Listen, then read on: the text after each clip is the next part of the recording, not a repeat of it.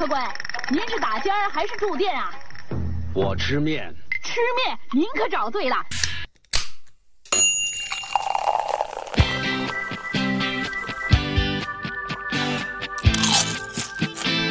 各位听众朋友们，大家好，欢迎收听只讲有趣有料大白话的大实话，由食品人自己发声的播客栏目。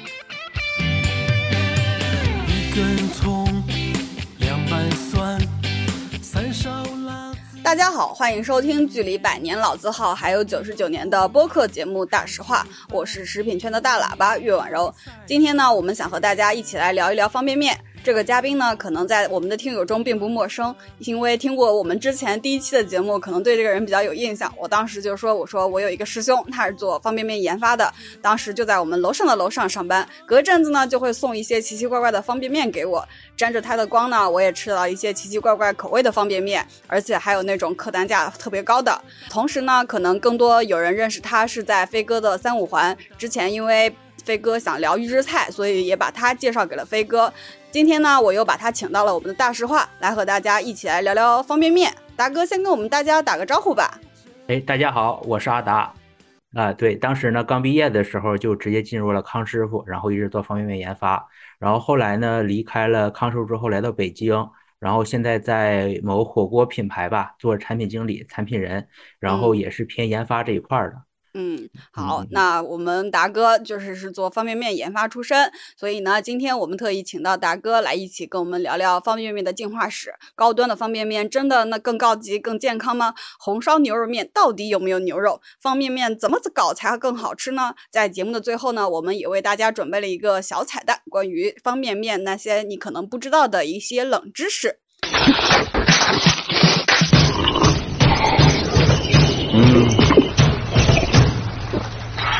那方便面顾名思义呢，就是很方便，确实在我们生活中吃碗面变成了一件很容易的事情。那成型的面饼加点水煮煮就能吃，因为很多人我记得他们都分享过，说自己会做的第一顿饭就是煮了碗方便面。然后当时煮完之后很开心的跟妈妈说啊，妈妈我会做饭了呢。然后其实面饼其实从方便面来看的话，面饼也是有各种各样的。达哥先帮我们来盘点一下各种类型的一个方便速食面吧。哎，好的呀。嗯，插一句啊，其实我第一顿饭也是就是会做的方便面。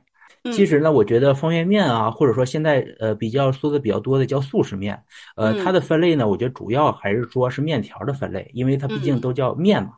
对。嗯，然后呢，是因为这个面条的不同呢，然后会导致了面，比如说保质期呀，它储藏的方式啊，还有怎么做，产品定位的不同。然后现在呢，我只说以主流主流的产品来举例说明啊。呃，首先呢，就是最传统的方便面，也就是它油炸的面饼。嗯，呃，它它有一些优点呢，就比如说它因为它便宜，对它它是最便宜的，因为它已经发展了好多年嘛，而且呢，呃，它的呃生产呃生产的过程啊，工艺比较成熟，然后呢，相对来说油就是用的棕榈油原料呢比较便宜，它的怎么说工艺流程呢更更简单，嗯，所以说呢，造成了它的成本更低。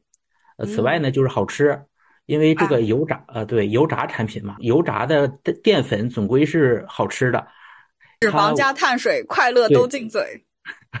对对，比如说像薯条啊，然后这个呃呃薯条啊、薯片啊，然后这些之前的一些膨化食品呐，然后其实都是这种油炸的碳水嘛。然后呢，它的口感呢做出来之后呢是比较弹弹性啊和这种弹进嘴这种又弹又滑。嗯。哦，就电视里面那种，对对，它的这种口感呢，相对来说是最好的。嗯，然后呢，呃，它的此外，它的附水性比较好。嗯，呃，对，它的附水性呢，就是说，呃，我们因为这个面饼是干干燥的，然后呢，我们是需要用水去煮或者用它去泡的，这样的话，通过这个水的冲泡，然后让它复原到最初的这个口感，这个就叫附水性。然后它的附水性呢，相对来说是最好的。方便面呢，它是呃，它的料和味道基本都在汤里边，它的吸汤性也会更好。还有就是它最方便，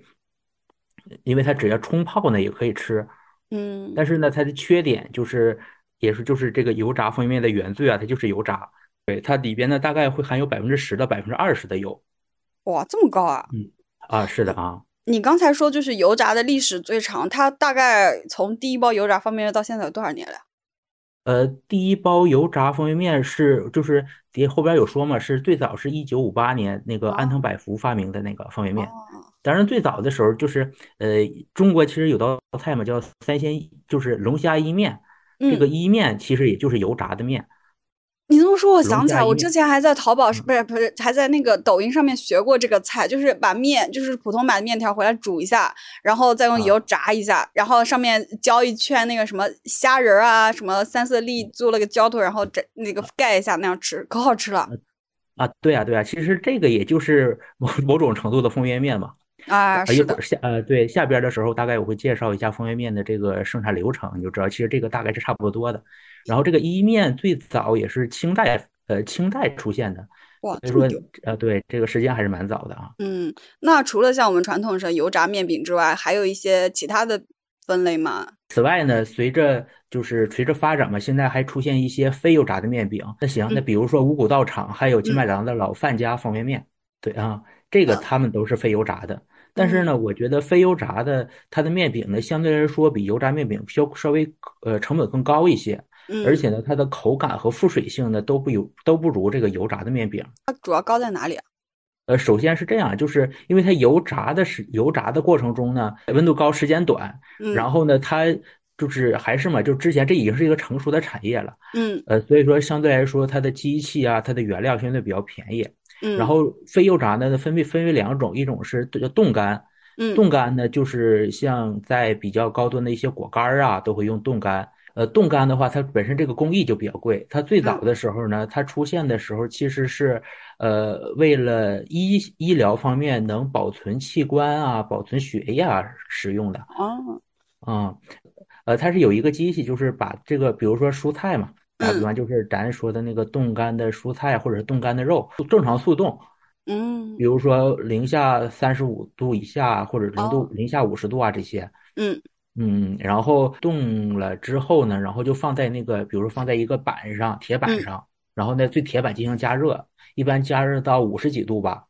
加热到五十几度，然后同时呢就是呃这个整个的这个怎么说生产仓仓里边这个仓里边呢会抽真空，哦。然后呃水呢不是说是就是和那个水的沸点不是嗯和就是气压是有关系的嘛？气压越嗯高，它水的沸点越高；气压越嗯低，水的沸点越低。所以说基本上五到五五十到六十度的时候呢，基本上就已经达到了呃冰的那个升华的那个点，它可哦，以直接就是比如说肉里边的水，它不用融化，它直接升华。嗯啊，这样的话呢，就是它相对来说保存食品的这个口味啊、营养啊、品质啊，都是相对来说，相对就是其他的干燥方式来说，它是最好的。嗯，不像高温会破坏很多营养。嗯，对，它相对来说就比较贵。嗯嗯，对。然后我觉得它它其实唯一的一个优点呢，或者嗯，说它最大的一个优点吧，就是它就是非油炸。非油炸更健康，五谷道场，这句广告我都现在都记得。我不吃油炸食品，非油炸更健康。五谷道场。呃，对，然后现在比如说，呃，像老范家呀，然后还嗯有一些其他的，像冻干面啊，主打的也都是这个非油炸。啊，嗯，但是我个人觉得它的口味什么的都不是很好。嗯嗯，然后此外呢，就是还有一些挂面，嗯挂面，然后现在呢还有一个呃比较火的一个叫日晒面，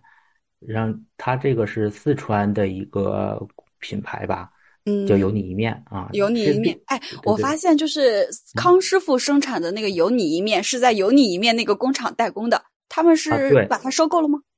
啊不是，就只是合作哦啊，他们也是就是说相当于康师傅的一个代工厂嘛。哦，那所以这个有你一面这家公司还挺牛逼的，嗯，他这个东西别人做不出来吗？为什么康师傅要找他们代工？呃，只是其实只是康师傅开始自己没想做吧，就是因为哦，它这属于一个新产品嘛。其实嗯这些东西怎么说，从工艺上来说完全不难。嗯嗯，然后说起油泥面的话，油泥面原来叫好八十，最嗯早的时候他们是生产一些豆干儿啊这些，然后哦现在也是被那个那个就是那个收购狂魔叫什么来着？四川的新希望被新哦，希望，可以可以，嗯收购嗯。狂魔新希望可以。这这这这是不是可以逼掉？呃，它它是一一部分呢，也是正常干干燥，然后还有一部分呢，就是通过日晒，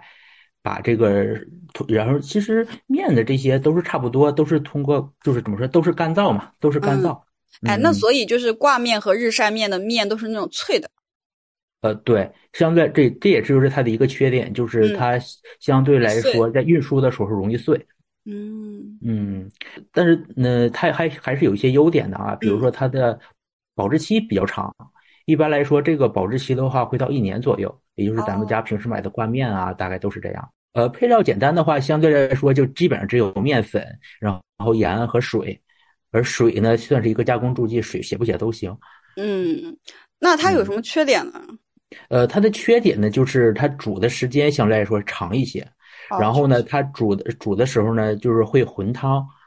所以混汤呢，就是像在家里边煮挂面一样，它属于嗯那个挂面里边的一些淀粉啊，糊会融到汤里边，对，嗯会让汤比较糊啊。然后这个其实，嗯，怎么说？像因为现现在嘛，就是你去面馆儿啊吃吃嗯面，它基本或者是一些日式的这些面面条啊，它都是嗯就是说煮那个煮面条是单独的一锅水，然嗯后汤是单独的一锅汤，然后就把它分开。这样的话呢，它那个汤相对比较清澈，也不会就是说 黏黏糊糊的这种感觉。哦，那其实挂面的那个面其实是生面，如果没煮熟的话，吃了会拉稀。但方便面的话，没熟就没熟呗。包括非呃油炸的面饼，那些面都是熟的。对，方便面有对都是熟的，呃，只不过就是非油炸的面饼的话，直接吃可能口感不够脆，然后嗯油炸的面饼的话还可以，直接吃嗯还可以啊啊。然后呢是半干面，半嗯干面呢其实也是这几年才刚刚兴起来的啊，早其实一直是存在的，但是嗯呢它是被拉面说带火起来的。呃，那个叫叫什么拉面来的？那个味千拉面对对对，味千拉面，对味千拉面啊。哦，所以味千拉面其实早就在做了，但是是拉面说把它带起来的。对，拉拉面说把它带火了，就是呃，味千拉面的话，也是进商超里边也会有 C 端的，然后但但它只是说一个面饼，单独嗯卖一个面啊没有那么多复杂的包包。啊对，然后呢，因为拉面说嘛比较火，因为也是有一些融资啊这些炒作嗯，嘛，资本的啊超能力把它带火了。哎，对，然后呢，然后它的，我觉得相对来这几种呢，它的口感应该是最好的，其实也更加，就是我觉得也是最接近于去面馆儿里吃的那种面的口感。嗯嗯，但是呢，它也是有些缺点，就是相对来说它的保质期比较短，嗯呃，一般呢就是常温下呢三到四个月，然后冷嗯藏呢才能达到半年六个月这样。然后此外呢，它的成本呢比较高，价格比较贵，这样。对，一份拉面说差不多要三十块了吧？嗯，对。然后呢，还有一种呢就是湿面，嗯这种湿面呢，就比如说是呃东南沿海，特别是广州那边，他们的便利店里边卖的一些，比如说像呃咖咖喱鱼蛋拌面啊，呃 XO 酱拌面啊这些，哦，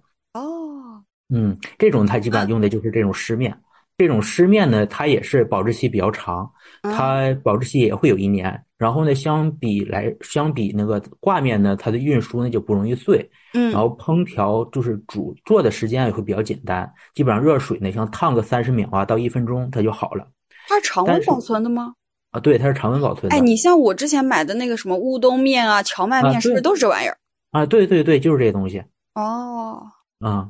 然后其实像这个湿面啊，说起嗯。来这个湿面它的缺点呢，我个人觉得也会，它就主最主要的缺点就是它不好吃，而且因为它的呃，它保质期要达达到一年，它的一个工它的防腐工艺呢，就是通过改改变它的 pH，嗯。呃，它是面面条的整个的环境是偏酸的，所以说它这个哦。因为偏酸，所以说它不用长微生物。哦，懂了。呃，嗯所以说呢，就是通过面饼呢，我就我觉得我们就可以对方便面进行分类了。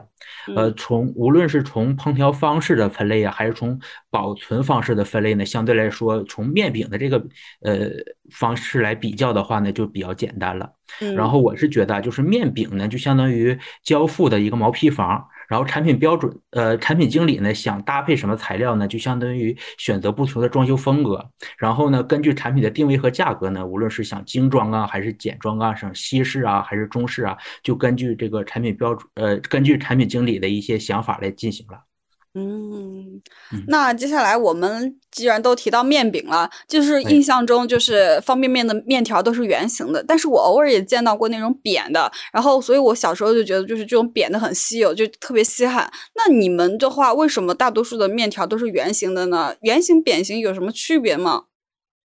嗯，其实呢，面饼的圆形的多呢，是因为最早的时候呢，安藤百福发明方便面的时候呢，基本上就是圆形的面条。然后现在市面上的面呢，也大多数以这种圆形的为主流。从工艺上来讲呢，就是说从一块面，然后用切刀呢把面呢切成分切成面条，然后圆条圆形的面呢也更容易实现一些，生产的过程中也更稳定。因为它的上部分和下部分呢，它这个受的力是不同的，所以说通就通过这个刀的时候呢，就是会产生就是自动的产生这这种这种弯的这种。那我再来简单的介绍一下方便面的这个生产的工艺流程啊。呃，首先呢是和面，呃，和面呢就是把所有的配料呢加在一起，比如说像面粉啊，然后一些变性淀粉啊，还有一些所需要的添加剂，呃，都放在一起进行搅拌，然后搅拌了之后呢，进行研，就是会形成面团嘛，面团之后呢进行研压，研压呢就是把面团呢打，通过呃延长，然后压扁，就是擀面嘛。所以说啊，关键这就是什么？啊，对，其实对，相当于就是擀面。嗯。就是相当于把一个面团然后擀擀成比较薄薄的一一层面。嗯嗯，然后呢，就是切丝，切丝就是刚才咱们说的，呃，通过不同的切刀的型号呢，然后使面条达到不同的形状。比如说最早的时候，可能就是咱们说的圆形面啊，然后之后的话，可能后呢，可能就是想要这种扁形的面啊，或者是其他形状的面啊，就是都通过这个切丝这一块来来进行啊造型。啊，对，然后之后呢，就是呃，就是蒸面，嗯，蒸面就是把刚才说的这个面条呢进行蒸熟，嗯，蒸熟之后呢，把它切断，然后进入到相应的模具里边。这个模具呢是比如说可大可小，比如说杯面呢就是小一，对对对，小一点的模具。然后如果说正常的袋面或者是桶面的话，那就打要用相应的模具，嗯嗯，然后呢之后呢就是油炸。油炸就是通过油炸呢来进行脱水，然后定型，之后呢就是冷却和包装。变性淀粉哦，之前他们跟我开玩笑，变性淀粉是这个淀粉变性了吗？普通的淀粉的话，它其实它的加工性质没有那么好用，它比较容易，比如说要糊化啊，或者是比较容易老化这些，它都比较容易。但是把它通过一些手段把它变性了之后呢，它就是更加工时候更更加方便。嗯，哦。原来如此，那其实我们平时看广告的时候，很多方便面的广告，我不知道就是会讲弹弹弹弹弹，然后什么那个劲啊什么什么的，还有一个很古早的面，我不知道哦，你刚才好像也提到，就是叫好劲道，它强调的就是它那个什么劲面，就是它那个面哪来那么大劲儿啊？它是加了什么东西吗？这样，其实面饼呢，我觉得它的主要的成分呢，就是还是面粉。我觉得面粉的品质呢，就是对面饼的影响呢是很大的。有两种面，呃，打个比方啊，就是说有 A 和 B 两种面粉，然后 A 的品质好，但是呢，它相对来说价格比较高；那 B 呢，它品质比较差，它价格呢比较低。然后 A 呢加的越多，面饼的品质越好，价格越贵。然后 A 呢加的越少，它就相对来说变更便宜一些，但是品质呢就有所下降。所以说，我觉得现在的这个产品开发啊，就是成本和品质的一个取舍，一个能达到想要的一个接受的平衡点。只呃，我我认为啊，就是只要有足够的产品预算，然后达到的高品质，其实没有问题的。只是其实只是值不值得增加这个成本。像康师傅这种嗯快消品企业吧，它做的呢都是这种薄利多销啊，通过销量来达到盈利的目的的。像康以像康师傅这种企业来说，基本上面卖出的面呢都是以这种十亿和百亿盒计的，然后哪怕呢一盒呢就是增加一分钱，对康师傅整体的毛利呢减少也是比较严重的。哦，那你们怎么样去评定一个方便面面饼的一个好坏呢？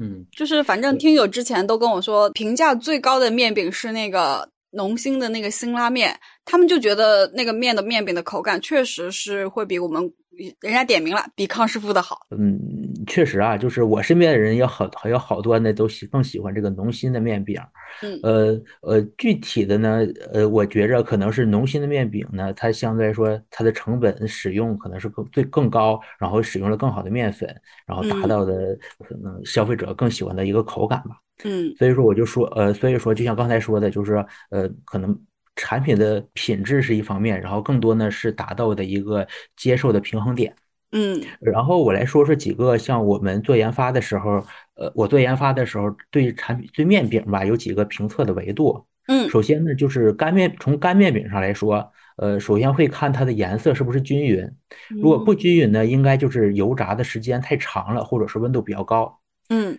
什么是颜色不均匀？就是一般因为方便面嘛，它是有褶皱的，嗯，然后你可以看到它弯曲的那个地方，有的有的弯曲的地方呢，它这个会一种偏透明的颜色，这种呢就是油炸时间比较长了啊。哦，这个我有注意到过，就是啊买了不太好的方便面。啊，对啊，然后有的呢是像呃，在煮的过程中或者是泡的过程中吃的时候，发现有很多根面呢连在一起了。嗯这个呢，基本上就是刚才说的切刀的参数呢没有设定好，可能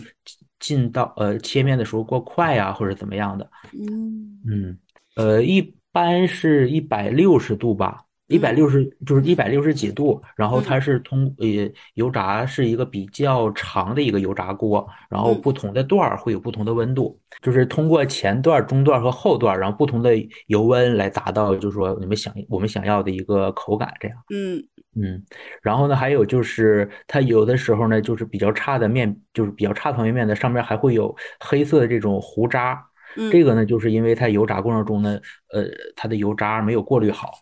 哦，然后嗯，然后在冲泡之后呢，还有水水煮之后呢，我们就会考虑到它的复水性，就像刚才说的，因为方便面原来是硬的嘛，我们会嗯通过水泡或者水煮来达到呃油炸干燥之前的一个口感。然后，因为如果说它吸水的太少呢，就会导致口感的偏硬。然后嗯现在一般非油炸的这种方便面基本上都是这样，就是因为它的附水性比较差，所以说呃口感呢还是比较偏硬。嗯这样啊。然后如果说吸水太多呢，就会变得没有弹性，就像方便面泡的时间长了，烂了快。对对对，这种很烂、很很绵、很烂的这种口感，呃，嗯这种的也不是我们想要的。然后还有就是我们呃嚼咬面的时候呢，这个弹性和硬度，就是你说的咚咚咚的这种感觉。嗯，然后还有呢，就是呃吃吃面的时候呢，因为面本身是没有味道的嘛，是靠里边的汤来提味儿的。然后所以面饼是没有调味的。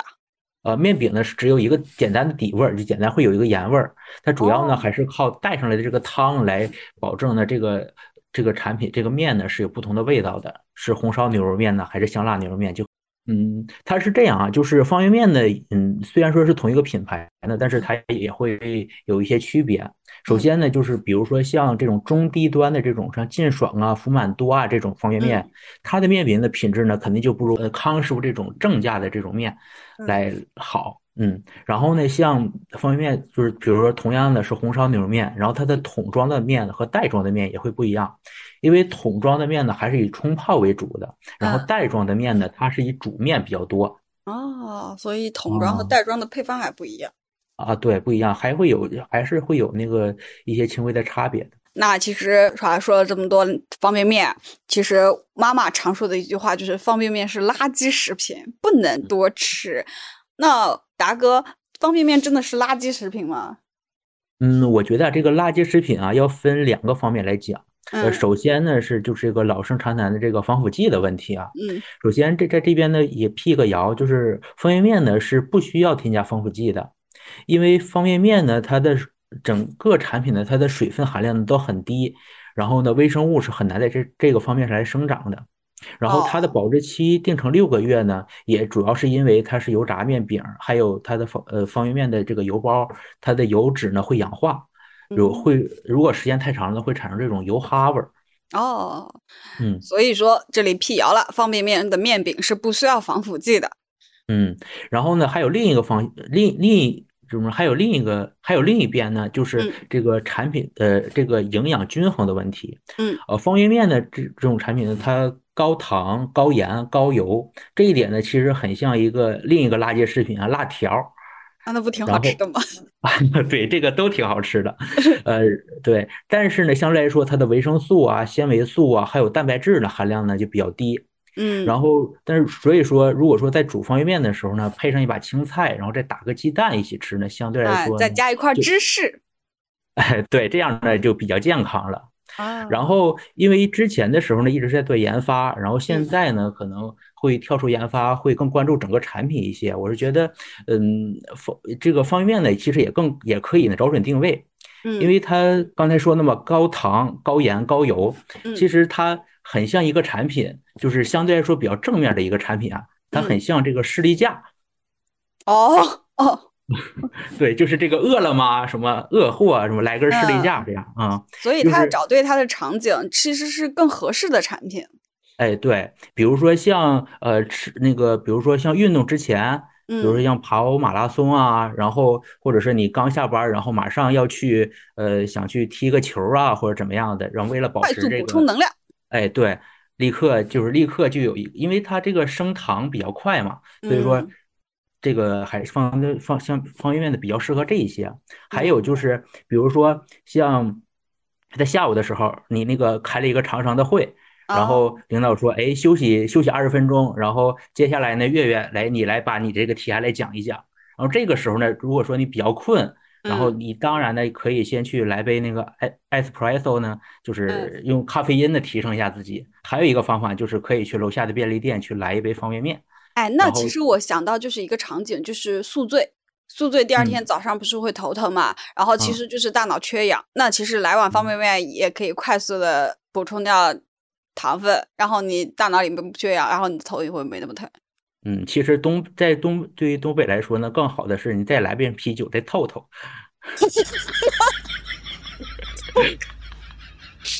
笑死我了！好的，好的，我知道了。下次喝多了，第二天早上要透一透。啊，对，透一透。基本上你有两那个连着两天有两次那个酒局的话，基本上第二天呢都会跟你说，啊没事没事，昨天喝大了算啥？今天再来瓶啤酒透透透透就好了。啊，那所以就是说，比如说我今天晚上预计我下周三有一个大酒局，其实我提前一天多喝一喝，我第二下一次当天喝就没那么难受了，是吧？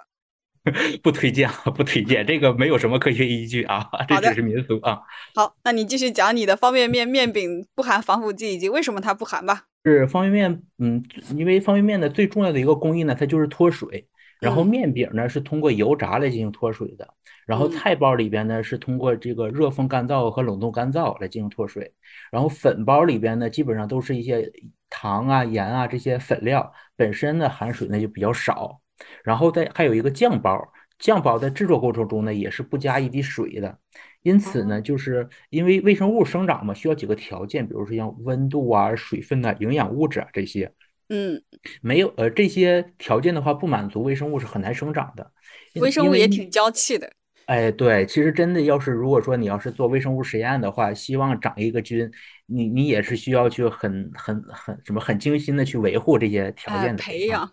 啊，对。然后因为方便面含水比较少，所以说呢，它就不需要防腐剂。嗯呃，而且呢，就是说，因为现在市面上呢一直对就是一直对方便面呢有这个误解，因此呢，我们在研发过程中呢也是绝对禁止使用防防腐剂的。哦，而且呢，再多说一句啊，就是嗯像防腐剂呢，其实也不是说用就用的。首先呢，我们在研发过程之前呢，会看是它首先它是需要符合在国标中的它的规定添加量和添加种类的。嗯其次呢，我们还要考虑到这个产品的最终状态呀，然后像 pH 啊，以及容易生产哪些菌呐，来综合考虑是不是使用防呃防腐剂，还有添加哪种防腐剂这样。哎，说白了，防腐剂也是要要钱的，我们加防腐剂也是要有成本的。所以的话，企业方从维护成本的来角度的话，当然能不加就尽量不加喽。哎，是的啊。好嘞，那接下来刚才辟了谣说方便面没有防腐，有没有防腐剂？那我们还有一个问题，红烧牛肉面到底有没有牛肉呢？货不对版的典型代表就是红烧牛肉面里面没有牛肉。嗯，对呀，像那个 B 站啊、抖音啊这些，有些弹幕里面嘛就会说，哎，那个看看那个 UP 主说，比如说切肉切的比较多，都会玩梗嘛，嗯会说说，哎，这比那个康师傅方便面用的一年的 牛肉比较多，是吧？啊，对吧？呃，但是其实呢，就是方便面那个红烧牛肉面里边呢，还是有方便还是有牛肉的啊。呃，嗯首先是在两个地方它有的，嗯首先一个呢是在酱包里边儿，还有一个呢是在这个菜包里边，这个方方形这个棕色的这个小肉粒儿，啊真的是肉啊！啊、对，在这里边呢是是有牛肉的，我只能说这个里边是有牛肉的啊，哦哦，懂它了。是对它里边啊，对对对，那个菜包里边这个肉粒儿呢，里边呢会有这个牛肉啊，然后加鸡肉，还有这些拉丝蛋白。这个拉丝蛋嗯白就是现在呃比较火的这个植物肉里边的主要的这个成分啊。嗯嗯，然后还有一个呢，就是呃在酱包里边这个牛肉，呃嗯，它呃在酱包里边呢也是需要添加牛肉的，因为它添加这个牛肉呢是需要这个肉类在高温的这个烹饪条件下呢会产生一个美拉德反应，会使这个肉香味呢更加自然。这个哦这个香味呢是用香精啊或者是香料啊这些东西难以怎么难以替代的这样。明白。嗯，然后还有，所以说呢，就是说，虽然说这个每一袋儿的含量呢，相相对来说含牛肉量比较少，但嗯是呢，积少成多，因为呃，康师傅方面每年卖的呃总量是很多的，所以嗯说呢，它消每年消耗，对，它每年消耗的牛肉总量也还是挺大的。哎，像康嗯师傅方便面、红烧牛肉面这种大单品，它一年能卖多少亿啊？呃，整个的话，我当时我走的时候还是五百五六百亿吧。啊，也就是说，它差不多整个一年方便面要卖到五六百亿的一个总营业额。啊、对，然后你看一袋儿面或者一盒面的话，才五块钱。嗯，对呀、你想想，就是至少是百亿级别的嘛。对。那其嗯实一个小小的蔬菜包里面，其实东西还挺多的，然后涉及到的工厂也有十几个啊，养活了真的一条一条又一条的产业链哦。啊，对啊、我觉得至少有几千人或者是上万人的话，就是靠它赚钱吃饭的。嗯，那说了这么多方便面，我们从回来，我们往前推吧。我们从方便面，因为也是从我看，就是从一九五八年就开始有了嘛，也差不多有半个多世纪了。那我们聊聊方便面的一个进化史吧，从最开始，嗯，好的。最早的时候呢，是一九五八年，这个安藤百福他创立了日清公司，就开始销售最早的鸡汤拉面。然后说一下，其实这个安藤呢，还是一个呃，还是一个华裔，他最他是一个华裔的，呃，他是台湾人，去了日本做生意。嗯然后呢，他后来呢，他呃，最早的杯面呢，也是他们家做的，叫和味道。啊，超好吃，啊，对，同时呢，就是像日清啊，也是像康我们康师傅的一个学习的目标吧。嗯。那嗯我们国内的方便面大概经历了哪些发展历程呢？嗯，首先呢，就是呃，大概给它简简单的分一下啊，就是首嗯。先呢，一点零时代呢，就是那个九十年代的这个方便面，比如说像那个呃北京方便面啊、三鲜意面啊这种，它呢嗯。比较简单，里边呢只有粉包，还有一个面饼。那就是这个我就比较熟了，像北京麻辣方便面、南街村面、北京的大骨汤面，呃，杭州丰润食品厂的火腿香菇面，然后华丰的三鲜意面，上海这边呢有肉蓉面，然后包括有幸运方便面、玉河南的玉竹等等。其实方便面跟早期的牛奶一样，大家就是好像每个地方都有一个厂，然后都有一个当地特色的面。而且我记得就是小时候课间特别喜欢去买一包方便面，把那个粉撒在那个包里面混一混，然后特别好吃。然后那大家如果还有什么小时候吃过的好玩的，就是第一代方便面呢，也可以在评论区和我们分享一下。其实呢，老何这边呢也跟我们分享了他在九十年吃到的比较多的银多捞面啊、美厨黑胡椒牛肉面等等，当年可是十块钱一包。不知道大家有没有印象？就是说我们这期节目开场的那一段音乐呢，是我们从银多方便面的广告中截出来的，应该是很多七零后、八零后的回忆。其实我们的童年没有现代的这么发达科技啊，你像刚才大哥还在打游戏，对吧？我们 小小时候没有荣王者荣耀，没有吃鸡，然后也没有那么多的零花钱，可能就是童年的快乐就是课间去买一包方便面。当时在成长期嘛，真的就饿得很快。我早上在家七点钟吃完饭，我十点钟就要饿的，我就得去吃一包方便面。而且我对方便面就是这种一代的方便面有一个很深的印象，就是寒假放的比较早，然后就在我奶奶家住。然后呢，我我我有一天就没有吃晚饭，然后我九点钟开始睡觉了，就开始饿，然后我奶奶就给我煮了一碗方便面。很开心。后来我就发现，只要我不吃晚饭，我晚上九点钟就可以吃一袋方便面。那什么东西能有方便面香？所以我就经常不吃晚饭，等着我临睡前我奶奶给我开小灶。哎，是啊，小时候的话都会觉得，哎，吃方便面是一个特别开心的一件事儿。哎，真的，尤其我记得就是就到了我们后面的一个阶段嘛，就是有了康师傅红烧牛肉面。那个时候普通的方便面五五毛钱一包，康师傅红烧牛肉面好像要一块五还是两块。哎，对，比较贵的那个时候。嗯，然后你直接顺滑到，那就到了二点零时代。嗯，二点零时代呢，就是像康师傅的红烧牛肉面这样，它里边呢，因为加了酱包，然后会使整个产品呢会有更多这种酱香和油香。呃，传说说那个呃，据不能说传说啊，就是说呃，当时呢，就是康师傅方便面怎么来的？是最早的时候呢，就是当当时魏应周四兄弟嘛，呃，嗯他们从呃台湾过来，最早是想做油的生意的，但是油的生意一直不好。然后呢，他就突然想到想起来了，说他在坐火车的时候呢，他就在车上呢泡了一碗方便面。哦然后就是这个方便面的这个香味儿的话，就吸引了把那个车整个车厢所有人都吸引过来了。对，然后据说呢，他他带的那十几袋方便面呢，还都被偷了。所以说他他就他就一下子就想到说，哎，大陆人呢可能对方便面，哎，对对，是一个新奇的东西，是一个可能他们觉得这是个好玩意儿。所以说呢，他就现在后来呢开始就是做了那个呃康师傅方便面。嗯嗯，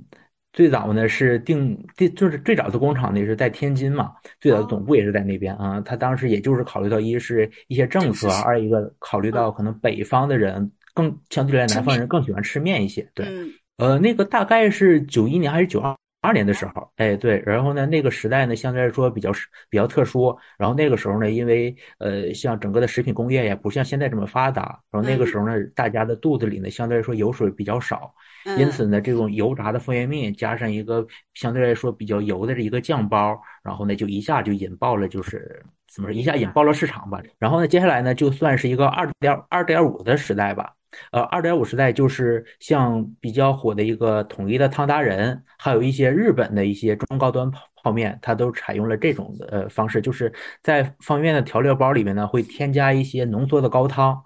它除呃，这个通过这参加这个浓缩高汤呢，使这个产品的汤口感上呢更接近于真实的大骨熬出来的这种骨汤。嗯然后像现他们就会打，呃，像他们呢基本上就会打一些广告，就比如说什么汤好喝，还有像白象啊这些，不都是都是有这种，比如说大骨面啊这些。嗯，我还搜到一嗯个就是老广告，范伟的给好劲道方便面做的广告，骨汤加劲面，营养不忽悠。骨汤加劲面，营养不忽悠。好像他那个广告里面确实又放了大骨头，又放了鸡，所以你们这种浓缩高汤是真的在用骨头、肉啊、鸡啊这些在熬。啊，对，他用的骨用用的原料呢，基本上都是纯骨头。就比嗯如说像虫双汇呀、然后金锣啊这些呃做肉的呃产品，那个做肉的这些工厂里边呢，呃会进一些骨头，而且这个骨头说实话不一定非得是棒骨，会一些呃可能会有一些杂骨，这些骨头就是因为大棒骨的话呢，就是还会到市面上去卖嘛。像有一些啊。比较就是其其他奇奇奇奇奇怪状的那些其他部位的那些骨头呢，它剔了肉之后，就会把它送到那个呃这种，比如说像独凤轩啊，说好多这种这种那个品品牌的那个工厂里边，嗯。然后它首先呢会呃简单的把这个呃骨头呢就是先敲碎，敲碎呢然后熬制，熬制之后，然后它因为它不光是熬，还会呢就是里边会添加一些酶呀、会进行一些酶解，嗯，然后呃使这个骨头呢出汤出的更多。明白。呃，三点零时代呢，就是里边有真实的大块肉的这种产品，比如说像我当时呢，也当时参与开发的，呃，康师傅的苏打面馆，还有统一的这种满汉大餐，然后还有呢，就是像拉面说里边的产品呢，应该也算是在这一档里边的，嗯它的肉呢啊也是里面肉还真实能挺大的看得见的，啊，对，它用的一块儿猪大块儿的那个猪叉烧嘛，嗯嗯，其实价格嘛也还好，但是可能他们要求的毛利啊什么的更多。嗯，因为我记得那样一个产品的话，基本上已经到一那个苏打面应该一碗要到三十块钱左右吧，二十五块。嗯，苏打面大概二十二十块左右吧。哦，那也不嗯便宜，但不过对满汉还挺好吃的。嗯啊，对，因为还是嘛，就是因为现在网上都在玩梗嘛，说没有 没有肉嘛，所以嗯，说也是康师会傅就立刻把肉加安排上。啊，对，把它安排上了啊。嗯而现在呢，就是这个四点零时代，现在四点零时代呢，呃，四点零，因为这个相对来说，这个这一区间的产品呢比较少，它主要的呢是走高端路线的，大家接触的呢就比较少了。呃，同时呢，它也是现在我在做的一个方向。呃，嗯它是有一个比较时髦的概念，就是这个 NFC 的概念，就是做果呃汁的吗？啊，对，但是现在呢，就是相当于直接灌装嘛，非浓缩还原。嗯呃，就是不不像方便面这样，就是还需要用热水去冲，它是直接用骨头呢去熬汤，它是完全仿制家里边熬骨汤的这一的工艺。然后呢，熬好汤之后呢，直接分装到袋子里边，然后进行热杀菌。然后因为这个，然后整个产品呢就是已经是熟化好的，然后不需要再重新煮制，只需要隔水加热，加加热到呃我们适口的温度，这样就行。但是呢，它相对来说呢，它一个弊端就是它的成本会比较高，可能一袋面呢就大概会有三十块钱到四十块钱左右。哇，但是它的口味相对来说也是最好的。它现在这个产品主要是卖什么区的？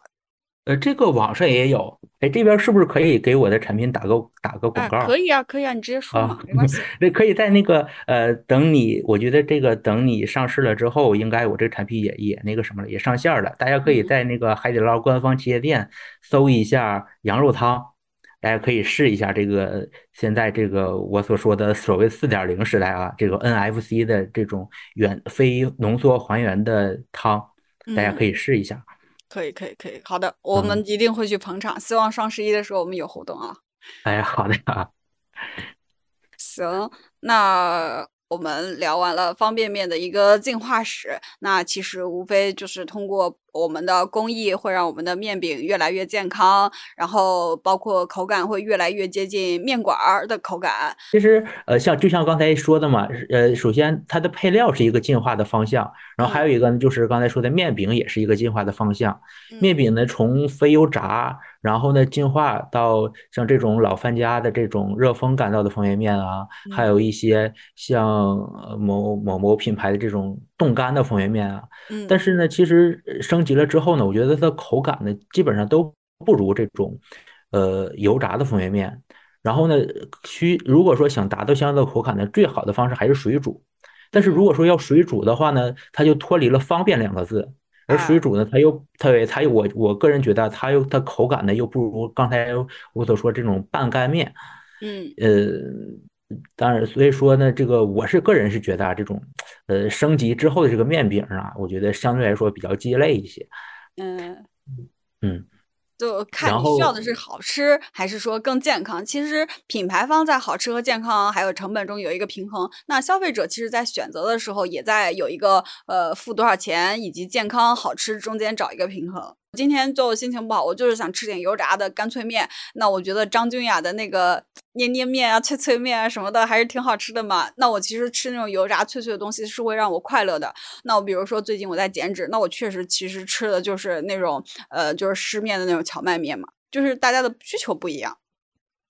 哎，是的啊，嗯嗯，这个也是产品呢有不同的定位，然后以满足消费者的不同需求嘛。嗯然后像方便面呢，呃，像康师傅呢，呃，据我所知，现在也是更多是在呃，在刚才所说的这种三点零的时代呢，在产这这这一区间的产品在发力。我看到他们现在呢也推出了一系列的这种有真实肉的这种产品。嗯。那关于一个方便面口味的零到一，达哥这边有什么可以给我们分享的一个案例吗？我们是同，就是因为我们很多方便面的案例其实都是，比如说像小鸡炖滚蘑菇啊、红烧牛肉面啊这种，其实都是家庭常见的一道菜。那它是如何去工业化的作为方便面的一个口味呢？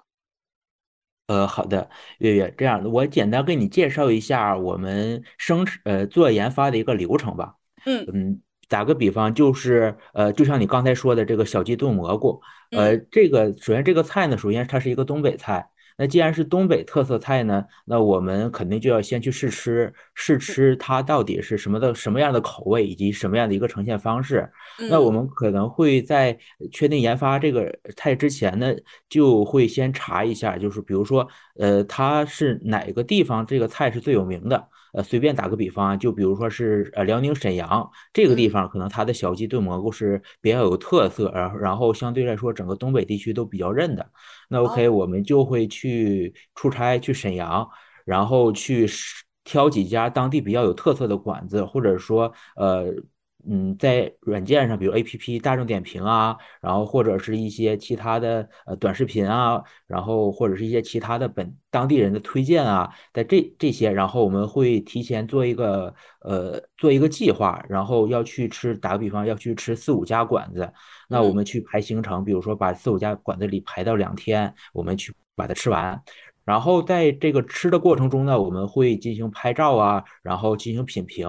会看一看它是一个什么样的出菜形式。比如说，我们看到，比如小鸡炖蘑菇里边，它肯定是有鸡本呃，东北话叫走地鸡，就是那种家养的鸡，不是那种呃养殖场那种呃肉食鸡，就是肉质相对来说比较紧实，然后鸡味鸡的味道比较浓郁，然后然后看它炖的是蘑菇是什么蘑菇，是呃东北的榛蘑。然后呢，看它里边还会说，打个比方，再会搭搭配一些粉条，然后搭一些葱，然后这个呢就是它的一个出菜的形式。然后我们还会再试一下，还会着重试一下它的口味，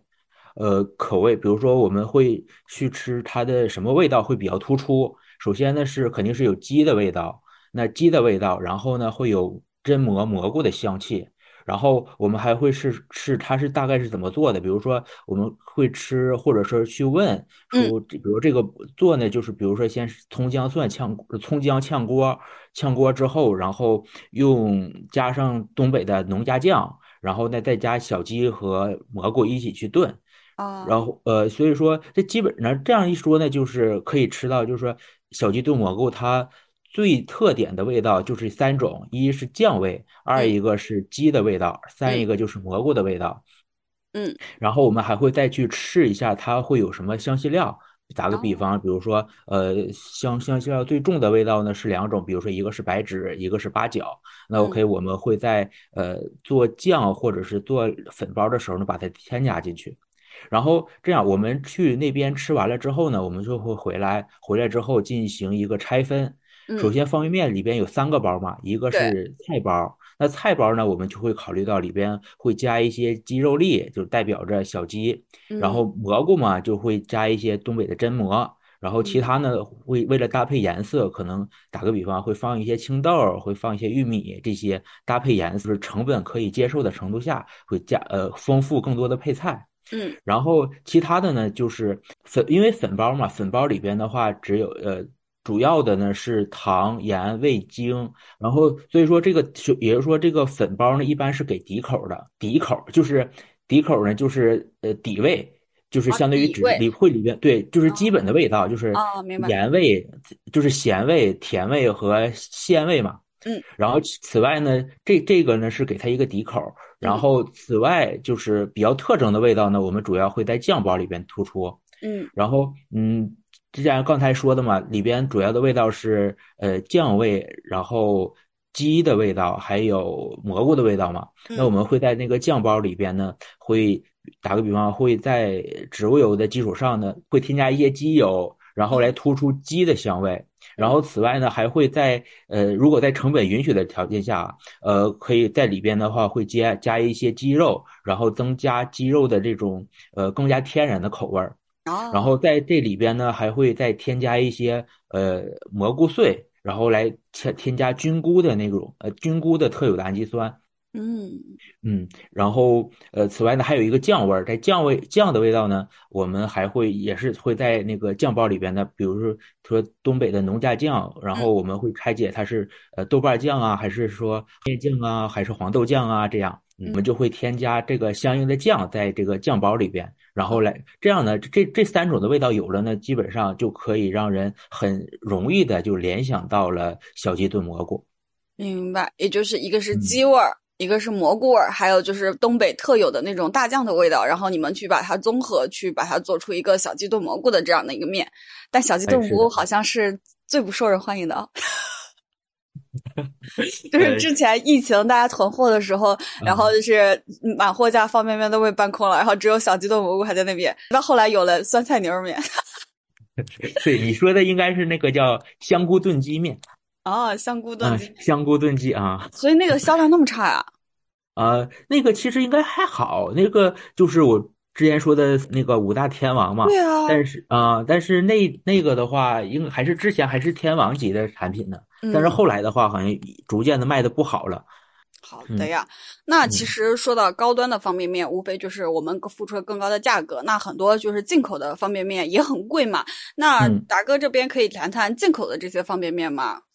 呃，首先，呃，方便面是这样啊，方便面呃相对来说呢，还是亚洲消费者食用的比较多。它的嗯工厂啊、品牌大多数呢也都是亚洲的。呃，我觉得进口方面分为两类吧，一类应该是以日韩为主，日嗯韩呢，呃，就是比如说日清啊，然后三养啊啊这些啊，对他们呢，其实对更更贴近国人的一些口味的需求。而像日，就特别是日清啊，因为刚才也说了，日清是最早的方便面品牌。然后现在呢，现在来说，呃，以当时在康师傅的时候呢，也一直是以日清这个产品是我们努力的方向。嗯像我们基本上每周啊都会呃采购一些呃国外的新品的方便面来进行试吃。除了日韩之外呢，另一个就是像东南亚国家也是呃一他他们也是一个方便面的一些使用使用的大国。像比如印尼、印度尼西亚呢是呃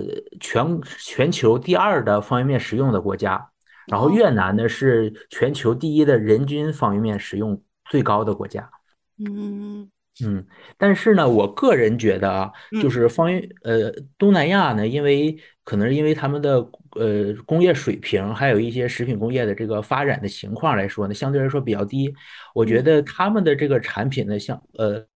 可能更像咱们的刚才说的一点零的产品，无论是嗯。从它的里它的面饼的质量，它的面饼的口感啊，然后它的整个的外包装的这个厚度啊，这个外包装的这个质感啊，还有里边儿的搭配的这个呃，里边搭配的就是调料包的量啊，或者是调料包的种类啊，这些它更接近于国内这一点零的版本，而且呢，它的口味基本上就是以两种为主力。一种呢是这个拉克萨，就是所说的冬阴功，然后还呃对，然后还有一种呢就是这个虾的呃什么海鲜虾的这个口味儿。哦而对冬阴功呢，就是这种酸酸辣辣，有这种香茅草啊、柠檬草啊这这些味道。嗯然后如果说你喜欢的话呢，可以去试一下。嗯但是就是呃，但是呢，就是它和咖喱有点类似。就像咖喱的话，呃，也是分两种嘛，一种是印度的咖喱，一种是日本的咖喱。日本的咖喱呢，相对来说里边会因为会添加一些牛奶啊，添加一些苹果啊这些甜味儿的东西，相对口感更柔和。然后像国内的，我们去吃冬阴功的话，也会会加一些椰浆。但是呢，就是这种呃东南亚这些他们进口的方便面呢，它这些相对来说是比较重的这种香草的这种味道，所以说国内的消费者不一定会适适应。整体的一看就是感觉比较 low 的这种感觉，哎比较对，低端的感觉哎，啊。但卖的价格可不便宜哦。不过毕竟它是它是进口的嘛，而且呢，对，毕竟是进口的啊。据说好像方便就是同样国内的方便面也也有那个通过中间商进嗯那个出口到国外，然后他据说在那个美国啊还是在哪里的这个市场超市中国超市也在卖嘛，也卖的蛮贵的。哦，那我嗯看了一下，就是有一个二零二二年的一个呃报道，就是韩国人比较生气，从那个二零一三年到二零二二年，韩国一直是全球人均方便面消费量稳居世界第一，直到二零二二年被越南超过了。越南人均吃一年要吃掉八十七包方便面，韩国人八韩国人是七十三包第二名，然后尼泊尔五十五包方便面。你你一年吃多少？我现在算了一下，如果不是因为今年疫情，我方便面吃的多，我估计以前一年估计方便面也就吃个十包到二十包吧。啊，其实我方便面吃的也不多，因为最早的时候呢，呃，在康师傅在康师傅做研发的时候呢，方便面是随便吃的，嗯，那个时候大概是吃伤了。之后的话呢，呃，之后的话，我基本上就很少吃方便面了。那我们接下来聊聊，就是跟每个人都息息相关的吧。关于怎么煮方便面啊，这个一提到，大家会觉得，哎呀，一个煮方便面什么谁不会啊，对吧？那你们在实验室有统一的一个标准的流程吗？或者是说你们在测试的时候有一些标准化的参考？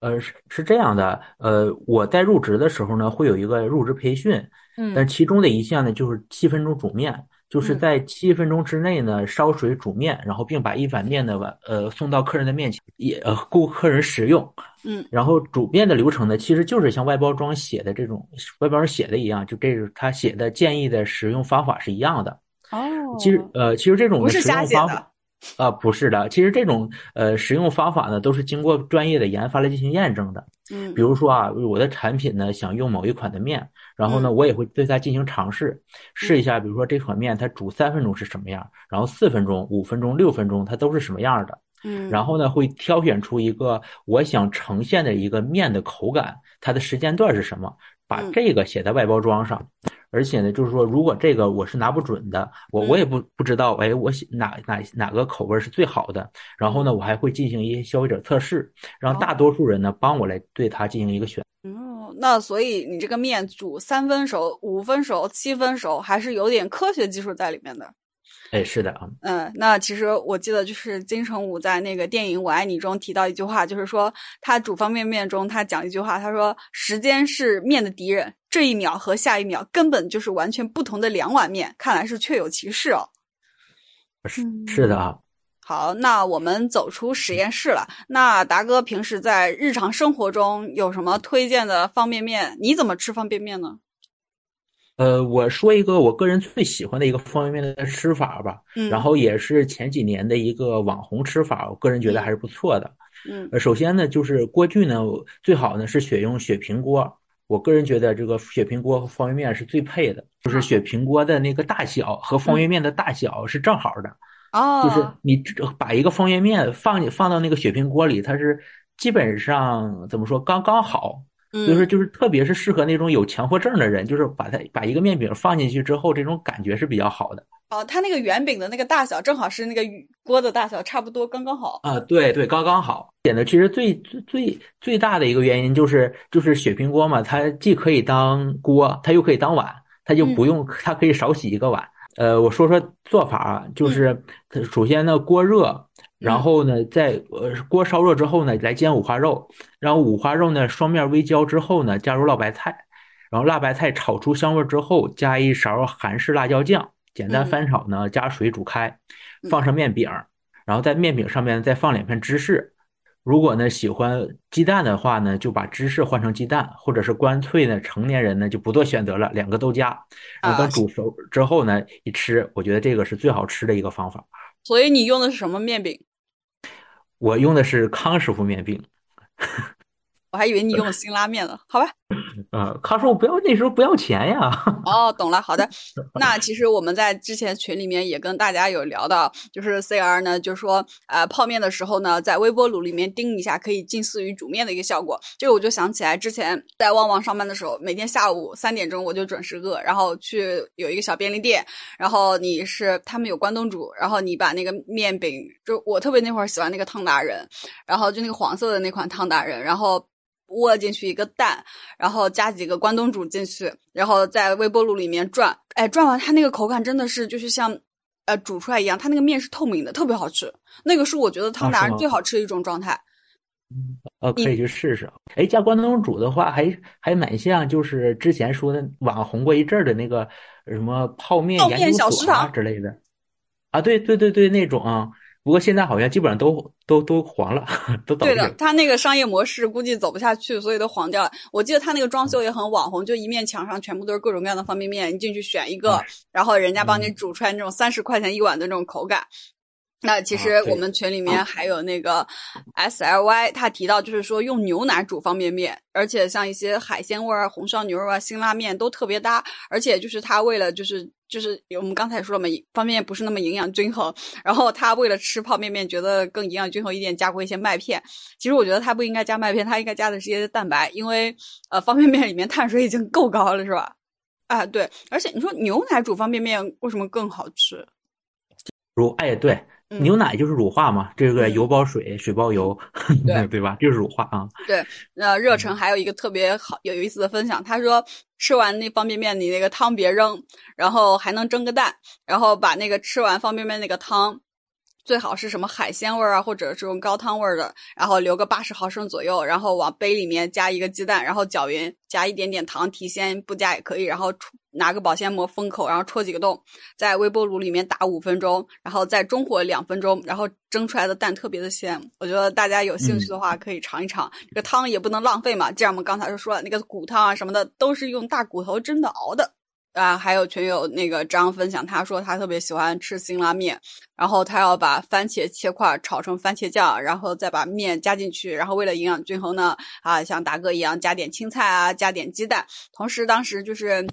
呃，另外那个苏 K 样他还提到一个是有一个菜，就是叫什么裙带菜和万年青干，就是当时因为疫情的时候，大家封控在家里面，很多人都囤了很多那个万年青干的，就那个嗯脱水蔬菜嘛。嗯，对，其实正常的方便面里边也有这些，像裙带哦菜呀、然后万年青啊，万年青就是我们做呃所说的叫青梗菜，反正正常的里边都会有的，是吧？嗯不过就是量比较少。然后现在因为大家就是也封控在家里面被怕了嘛，所以之前我记得五月份的时候，我确实看到我朋友圈有好多人都在往家里面囤那个万年青干。艾尔老师他说，呃，他说，呃，最好吃的泡面加料是往里面加蛤蜊，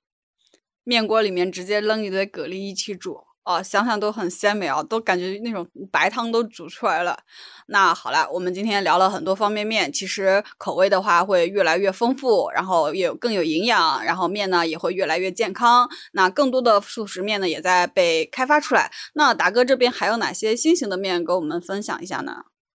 呃，其实呢，像现在呢还有好多，比如粗粮面，嗯粗粮面呢就是里边像添加了像南瓜啊，添加了荞麦啊这些。但是呢，我个人觉得它主要呢还是为了宣传有卖点。嗯因为这些所谓的南瓜面或者荞麦面或者什么菠菜面啊，这些它的这些宣称的面呢，呃，像南瓜啊、荞麦啊这些东西，它的添加量是很少的，远达不到呢就是居民膳食纤维指南里呃就是建议我们吃的那些量。所以说呢，哦我个人觉得就是说，如果你想买一下试一下也可以，但是呢，还是拿它当普通的面条来吃，还是需要正常的搭配蔬菜的。啊，大家还是要多吃蔬菜，平时呢该吃粗粮要吃粗粮。那其实关于减肥呢，还有一个经久不衰的话题，这几年也比较火，就是零卡面，它是用魔芋做的。达哥能跟我们展开来讲讲魔芋面吗？呃，首先呢，比如说就是像你说这个魔魔芋面，它嗯主要它在网上淘宝上呢叫呃像零卡魔芋节儿，嗯，然后魔芋呢，其实这几年呢确实比较火，很多的减肥食品里边呢都会使用这个魔芋。嗯，但是呢，其实这个所谓的这个魔芋结或者面魔芋面呢，其实它的和我们传统吃的面条的口感呢完全不是一个东西。它像胶。哎，对，而且呢，你要把这个东西拿给一个以吃面条为主的地方，比如说你给一个河南人或者一个陕西人、山西人来吃的话，估计他们吃肯定是吃不惯的哈。嗯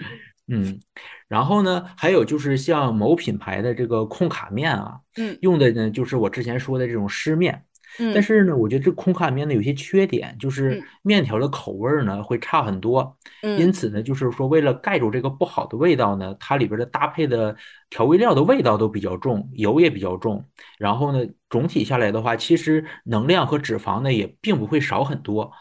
哦，那嗯其实大家把这些重口味的零卡面呀、零卡米饭也好，就是反而调的更重口味。其实我感觉是挺挺矛盾的，因为重口味的刺激下，我们会更加的渴望食物和热量，这和本来减肥是相违背的，而且我觉得会陷入一个非常可怕的一个恶性循环。反正我一直觉得这种产品就是在作恶。就是因为我觉得味觉是有记忆的，是被调教的。你像比如说，你最近都吃的比较清淡，然后你猛偶尔吃一顿辣火锅，你会觉得根本就吃不下多少。然后，那你如果每天吃一些重油重辣的东西，你的味觉会越来越就是重口味。然后，其实你会更寻找更刺激的口味，更辣、更重、更咸、更油。然后，其实我觉得就陷入了一个很恶的循环中。嗯，嗯哎，你你算减肥成功了，你你你可以做期节目给大家聊聊怎么减肥是吧？呃，不是三个月瘦了三十五斤。啊，你可以可以很牛逼聊聊是吧？哎，我当时啊跑，我当时在那个学校西操场跑五公里，我得我跑了一个学期的哦，哦，而且我不吃晚饭，我早上吃的比较饱，而且我每天早上吃很多，然后中午的话只是蔬菜，晚上不吃的。哦，然后我下午还要去跑五公里。哎，我现在想一下，就是我身体的底子真的很好，因为你像呃，我午饭就吃那么点蔬菜，然后下午下了课差不多四五点钟去跑一个五公里，直到第二天早上七点钟才吃早饭，就这么长时嗯间。我觉得我都没有低血糖，我身体底子真的很好。对呀，是减肥可能也需要天赋哈。啊，对我就是属于那种减肥比较有天赋的人，但是我觉得我很大的一点就是在于，就是说我后面能维持住、控制住这个体质，就是因为我觉得就比较重要，就是我觉得就是你胖和不胖，这个跟你本身的饮食结构有很大关系，因为我们家从小就是面条吃。然后家里面面条吃的比较多，然后整个饮食结构中碳水的含量特别高，所以我就被喂胖了。上了大学之后，南方的米不好吃，对，不吃碳水了，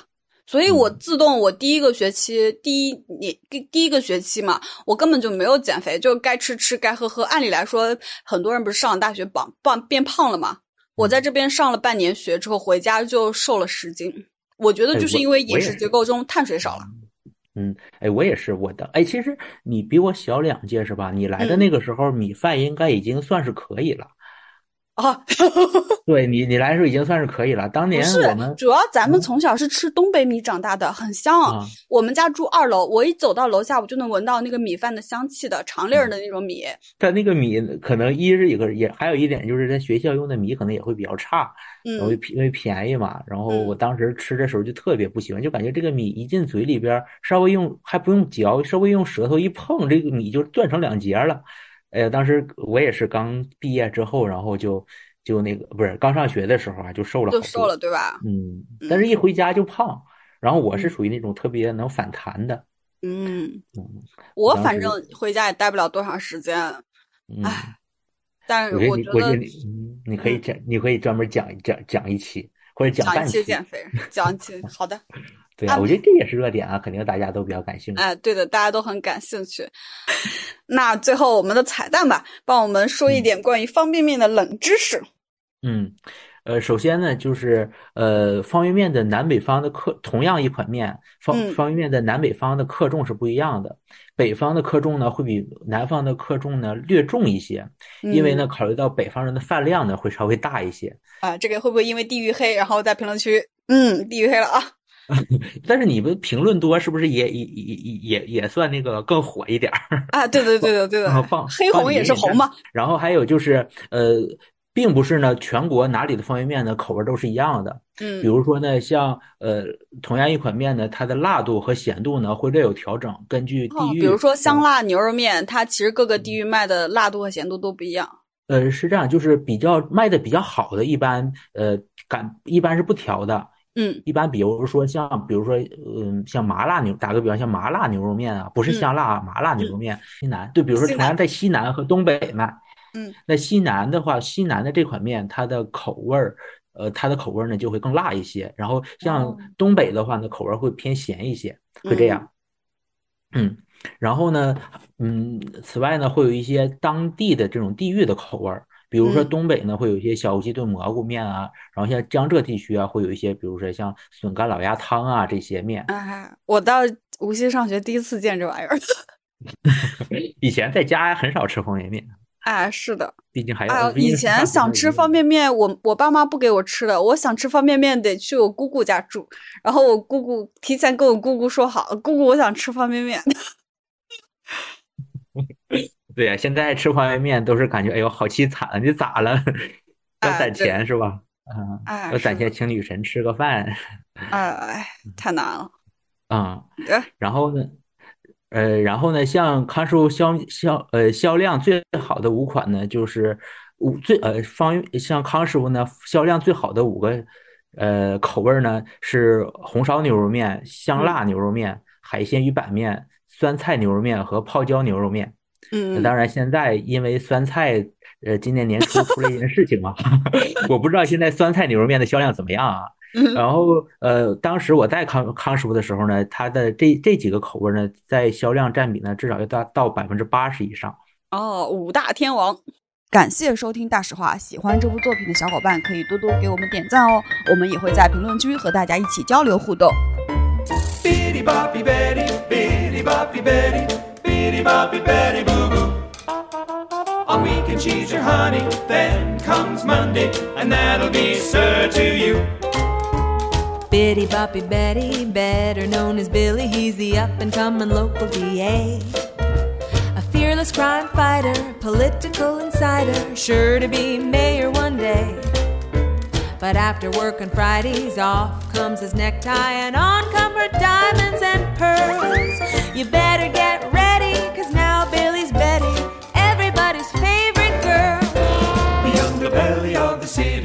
where you'll find Betty. Friday to Sunday night. Is she working undercover or just a fun lover. Either way, that's alright.